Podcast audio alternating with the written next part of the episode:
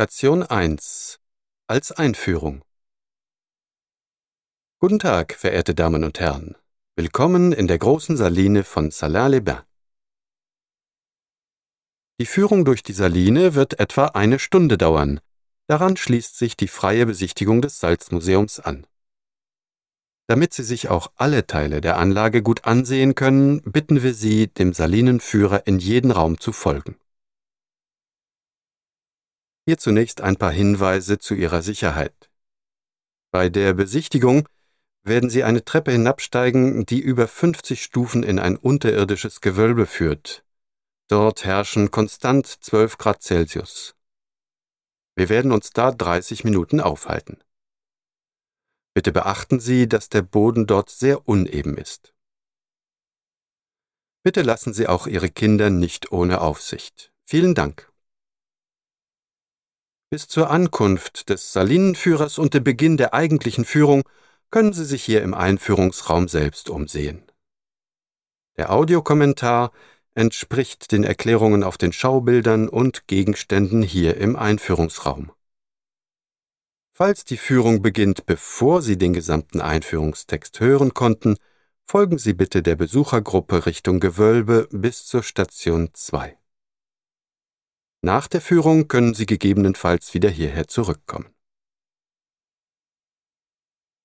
In der Saline, die Sie nun besichtigen werden, wurde rund 1200 Jahre lang Salz gewonnen.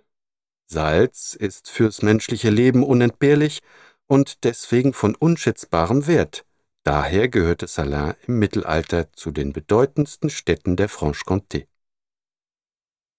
Die Salinen von Salins-les-Bains sind heute gemeinsam mit der Saline von Arc-et-Senans als Weltkulturerbe anerkannt. Sie stellen ein einzigartiges Zeugnis für die Salzgewinnung durch Erhitzen von salzhaltigem Wasser dar. Der Wert des Salzes Schon in der frühen Menschheitsgeschichte spielte das Salz im Leben der Menschen eine wesentliche Rolle und wird deshalb auch weißes Gold genannt. Es war unentbehrlich für die Konservierung von Lebensmitteln und besaß über lange Zeit einen so bedeutenden Wirtschaftswert wie heutzutage Erdöl. Es kam selten vor und war schwierig zu gewinnen, so führte es auch zur Bildung des französischen Wortes Salaire, auf Deutsch Lohn oder Gehalt, das sich vom lateinischen Wort salarium, dem Sold der römischen Soldaten, ableitete. Im Mittelalter war das Salz mit verschiedenen Steuern belegt, wie zum Beispiel der französischen Gabelle. Heute ist Salz überall vorhanden und in verschiedensten Formen. Allerdings ist es kein seltenes Nahrungsmittel mehr und wird auch kaum noch zur Konservierung von Lebensmitteln benötigt. Es stellt nicht mehr das weiße Gold dar, sondern dient nur noch als Geschmacksverstärker. Die Entstehung des Salzes. Das Vorhandensein von salzhaltigem Wasser bzw. Sohle im Untergrund lässt sich durch zahlreiche Faktoren erklären. Vor 210 Millionen Jahren war die Gegend um Salins von einem flachen, aber stark salzhaltigem Meer bedeckt, das nach und nach verdunstete.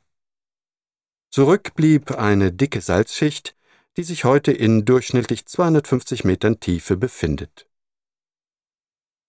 Das Untergrundwasser reicherte sich im Kontakt mit dem Flöz, auch Steinsalz genannt, mit Salz an. In der Jungsteinzeit haben salzhaltige Zweitquellen dazu beigetragen, dass die bis dahin umherziehenden Nomaden sesshaft wurden. Seitdem hat der Mensch immer wieder mit viel Einfallsreichtum die Techniken zur Ausbeutung der Sohle verbessert. Bei der Salzgewinnung unterscheidet man drei Methoden. Den Abbau von unterirdischen Salzstöcken in Salzbergwerken, die Verdunstung von Meerwasser in Meersalinen und das Eindampfen von Sohle durch Erhitzen. In der Franche-Comté und besonders in Salins wurde das Eindampfen durch Hitze über 1200 Jahre lang angewandt. Hierbei wird salzhaltiges Wasser zum Verdampfen gebracht, wobei das Salz dann auskristallisiert